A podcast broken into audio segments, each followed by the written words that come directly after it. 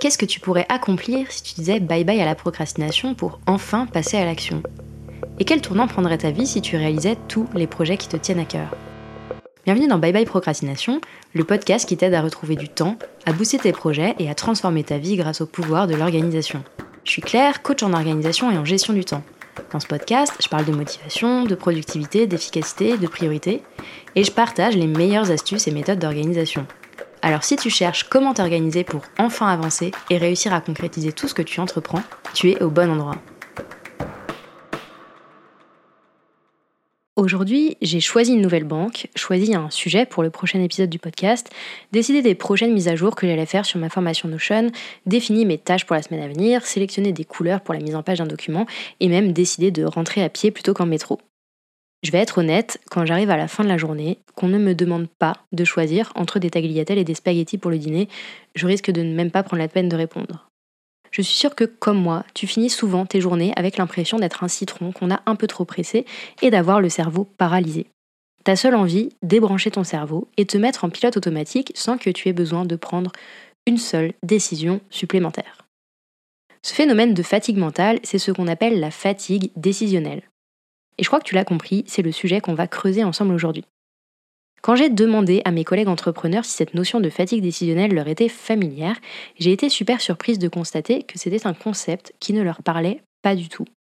Et pourtant, je suis bien placée pour savoir que la fatigue décisionnelle est un phénomène que rencontrent beaucoup d'entrepreneurs, et particulièrement les entrepreneurs solo. Mais avant d'aller plus loin, ce serait bien qu'on se mette d'accord, toi et moi, sur ce que c'est que la fatigue décisionnelle. Tu ne le sais peut-être pas, mais tu prends plus de 35 000 décisions par jour. 35 000, c'est énorme. La plupart de ces décisions, elles sont prises de manière inconsciente. Généralement, tu ne te demandes pas si c'est le bon moment pour respirer, cligner des yeux, ou s'il vaut mieux te gratter le nez avec la main droite ou la main gauche quand il te démange. Une immense majorité des décisions sur les 35 000 que tu prends dans la journée sont donc prises sans que tu aies à faire un effort de réflexion.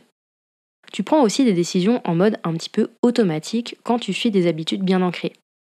Par exemple, tu ne pèses pas le pour et le contre quand vient le moment de te brosser les dents le matin. Tu le fais tout simplement. Et puis, il y a toutes les autres. Toutes les décisions que tu prends de manière consciente et qui te demandent de réfléchir, de peser des options et de faire un choix. Par exemple, imaginons que tu es en train de faire tes courses. Peut-être que tu vas te demander quelle confiture choisir dans les 125 références que le magasin a si gentiment mis sous ton nez. La fatigue décisionnelle, c'est ça. C'est simplement un phénomène de saturation de notre capacité à prendre des décisions. À force de réfléchir, de peser les options et de choisir, on se fatigue tout simplement. Ce phénomène de fatigue décisionnelle, il a été théorisé à la fin des années 1990 par le psychologue Roy Baumeister. Sa théorie, c'est que comme un muscle que l'on soumet à un effort finit par se fatiguer, le cerveau se fatigue lui aussi quand on lui demande de faire des choix en trop grand nombre. Selon les travaux de Baumeister, la fatigue décisionnelle peut se manifester de deux manières différentes. La première, c'est ce qu'on appelle la paralysie décisionnelle. C'est quand tu es dans l'incapacité de prendre des décisions.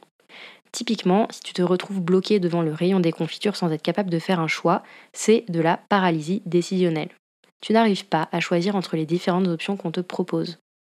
Si ça concernait que la confiture, ce serait pas dramatique, mais évidemment la paralysie décisionnelle s'applique à tout un tas d'autres situations plus ou moins importantes. La deuxième manière dont la fatigue décisionnelle va se manifester, c'est la décision hâtive. C'est en quelque sorte une espèce d'anesthésie du bon sens et de la volonté, et ça te fait prendre des décisions pas toujours très réfléchies. C'est ce type de fatigue décisionnelle qui va par exemple rentrer en jeu dans les achats impulsifs. Depuis les premières études qui ont été menées par Baumeister sur la fatigue décisionnelle, il y a plein d'autres études qui ont été menées et il y a une convergence sur le constat. Plus on avance dans la journée, plus il devient difficile de prendre des décisions et de faire preuve de volonté. Un peu comme si on démarrait la journée avec une jauge de capacité de décision et à la fin, on arrive à sec. Par exemple, une étude qui portait sur les décisions prises par les juges d'une commission de libération conditionnelle en Israël a montré que plus la journée avançait, plus les décisions qui étaient prises par ces juges étaient en défaveur des détenus. 70% des prisonniers qui passaient devant la commission le matin obtenaient une réponse favorable à leur demande de liberté conditionnelle, contre seulement 10% pour les détenus dont le dossier était examiné en fin de journée. J'aurais aussi pu te parler des médecins qui prescrivent plus d'antibiotiques en fin de journée, mais dans les deux cas, je savais que j'allais casser l'ambiance. Je trouve que cet exemple est super parlant sur les conséquences potentielles de la fatigue décisionnelle. Et même si tu n'es pas juge ou médecin, même si ton activité n'implique pas de sauver des vies ou de déterminer leur cours, il n'empêche que la fatigue décisionnelle peut avoir un impact très lourd à long terme, qu'elle se présente sous la forme de paralysie ou de décision hâtive. Car ce qui se joue dans la fatigue décisionnelle, c'est en fait ta volonté. Plus ta fatigue décisionnelle est importante et plus ça va devenir difficile d'exercer ta volonté et ta discipline. Si je prends une image, on va imaginer que tu commences ta journée avec deux jauges. La jauge de la fatigue décisionnelle, qui est à zéro ou presque en début de journée, et la jauge de volonté et de discipline, qui est complètement remplie en début de journée. Si on schématise, ces deux jauges ont un cours inversé. Plus la jauge de la fatigue décisionnelle va se remplir, c'est-à-dire plus tu vas prendre de décisions, plus la jauge de la volonté, à l'inverse, va diminuer. Ton stock de discipline, en quelque sorte, va se vider. C'est ce qui explique qu'en fin de journée, tu vas plus facilement céder à tes petits travers, tes mauvaises habitudes, alors que tu avais démarré ta journée pleine de bonne volonté. Tout simplement parce que prendre des décisions, c'est choisir de faire des choses, mais c'est aussi choisir de ne pas faire certaines choses. Faire preuve de volonté et de discipline, c'est tout simplement choisir de respecter ton plan, de respecter tes engagements. Quand tu mets en place de nouvelles habitudes ou que tu luttes contre des comportements que tu essayes d'éliminer, tu viens donc piocher dans le stock de fatigue décisionnelle de la même manière que quand tu dois choisir le meilleur pot de confiture. Sauf que cette décision de tenir tes engagements et de lutter contre une habitude, tu ne la prends pas une seule fois dans la journée. Tu la prends deux, trois, vingt fois. À chaque fois que tu résistes à l'envie de manger un carré de chocolat supplémentaire, à chaque fois que tu résistes à l'envie d'attraper ton téléphone alors que tu devrais être en train de te concentrer, tu viens augmenter la jauge de la fatigue décisionnelle. C'est aussi ce qui explique que même avec beaucoup de motivation, il est plus difficile de faire preuve de volonté en fin de journée. La volonté serait comme un muscle. Plus tu l'utilises pour faire des choix, et plus elle se fatigue. Je me rends compte que j'ai pris beaucoup d'exemples anodins pour illustrer les effets de la fatigue décisionnelle au quotidien. Mais je veux quand même souligner que la fatigue décisionnelle, c'est pas juste se retrouver paralysé devant le choix de la paire de chaussettes à enfiler ou du pot de confiture c'est aussi l'incapacité à prioriser ou encore la difficulté à prendre des décisions importantes quand tu en as besoin. Ça ne concerne pas que les petites choses de quotidien et l'exemple des juges est bien là pour nous le rappeler. Je trouve que c'est un sujet super important, cette question de la fatigue décisionnelle, et c'est encore plus le cas quand on est entrepreneur, et encore plus quand on entreprend en solo. Tout simplement parce que si on laisse la jauge de la fatigue décisionnelle se remplir un petit peu trop, on prend le risque de ne plus être en capacité de prendre les bonnes décisions pour notre business. Spoiler alerte, a priori, si tu es chef d'entreprise, il n'y a personne, ou presque, qui soit en mesure de prendre les décisions dont ton business a besoin pour avancer et même juste rouler. Si tu deviens incapable de faire des choix, c'est toute la machine qui se grippe ou qui au moins ralentit très fortement. Maintenant, toute la question, c'est donc de savoir comment combattre la fatigue décisionnelle qui nous paralyse, qui nous fait faire de mauvais choix et qui nous prive de notre volonté. Tu te doutais bien que je n'allais pas te laisser sur le bord de la route sans te donner quelques pistes de réflexion et de solution. En fait, je vais te partager mon expérience personnelle et ce que je mets moi-même en place dans mon quotidien et dans mon business pour réduire la fatigue décisionnelle et éviter d'arriver à la paralysie.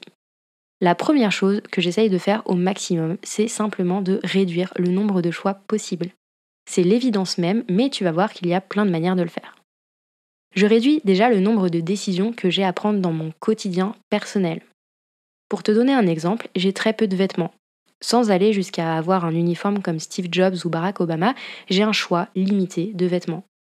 Globalement, mon choix le matin se réduit à trois pantalons et à peu près autant de pulls. Alors je sais que ce genre d'approche peut donner l'impression d'une certaine monotonie, mais vraiment j'y vois une manière de ne pas me prendre la tête et de démarrer la journée sans me triturer le cerveau.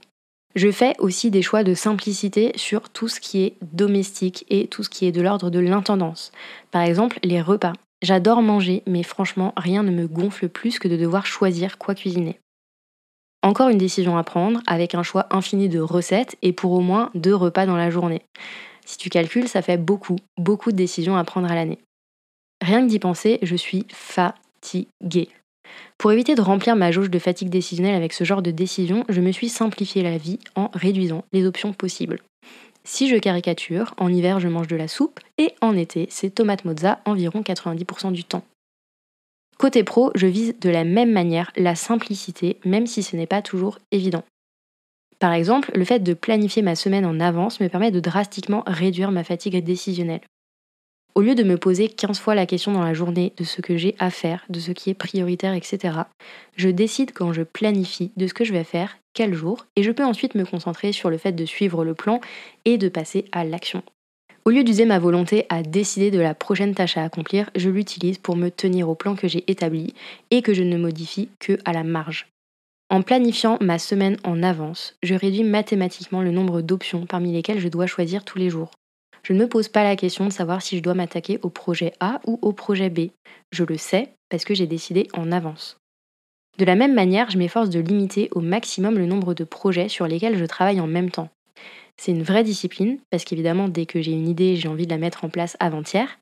Mais le fait de n'avoir que un ou deux projets en cours et de laisser le reste des projets pour plus tard, ça me permet de ne pas avoir trop d'options parmi lesquelles je dois trancher au moment de prioriser, d'organiser mes semaines et mes journées. Je pense qu'il ne faut pas oublier que trop de choix tue le choix. Et le simple fait de réduire le nombre d'options possibles dans notre quotidien, que ce soit du côté pro ou du côté perso, ça permet de prendre des décisions beaucoup plus facilement. Et de ne pas remplir trop vite la jauge de notre fatigue décisionnelle sur des choses qui ont finalement peu d'importance. Le deuxième levier pour réduire la fatigue décisionnelle, c'est de tout simplement utiliser des outils de priorisation. Les outils de priorisation, je pense par exemple à la matrice d'Eisenhower ou bien à la méthode Moscow, ça te permet de t'appuyer sur une grille de lecture et de faciliter les prises de décision. Dès que je sens que je commence à avoir du mal à prioriser et à prendre des décisions dans mon business, je me tourne vers ces outils pour m'aider à faire des choix. Le simple fait de te donner une grille de lecture, d'avoir des critères de décision, ça va te permettre de cadrer ta prise de décision et en quelque sorte d'avoir un tamis pour ne garder que l'essentiel. Ces outils de prise de décision, tu peux les utiliser tout autant au quotidien pour prioriser tes tâches, qu'à une échelle vraiment stratégique pour prendre des grandes décisions pour son business.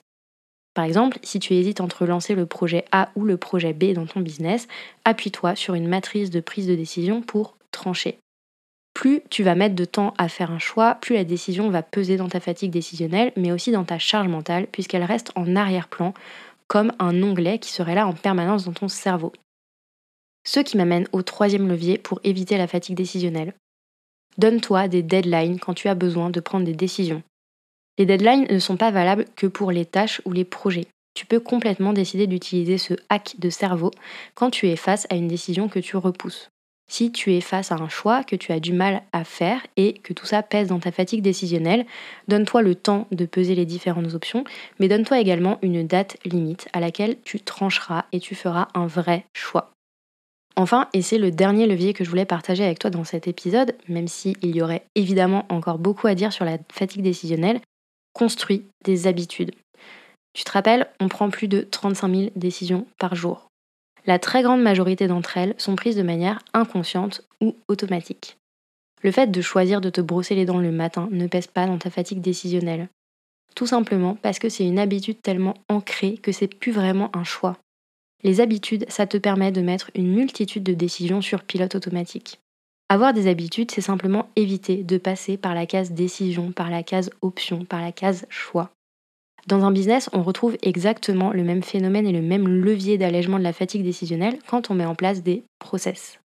Au lieu de devoir en permanence peser des options, les habitudes te mettent sur des rails. Elle crée un cadre, une certaine routine qui, au lieu de t'enfermer ou de t'empêcher, te permet d'alléger le poids de toutes les décisions que tu as à prendre et d'avancer plus facilement. Si tu es rendu jusqu'ici, c'est que tu as choisi de m'écouter jusqu'au bout et franchement, merci pour ça. J'espère que tu as appris une ou deux choses sur la fatigue décisionnelle et que tu décideras, encore une fois, de mettre en action ce que je t'ai partagé. Car tu connais mon credo. Avoir de la connaissance, c'est bien, Passer à l'action pour la transformer en résultat, c'est encore mieux.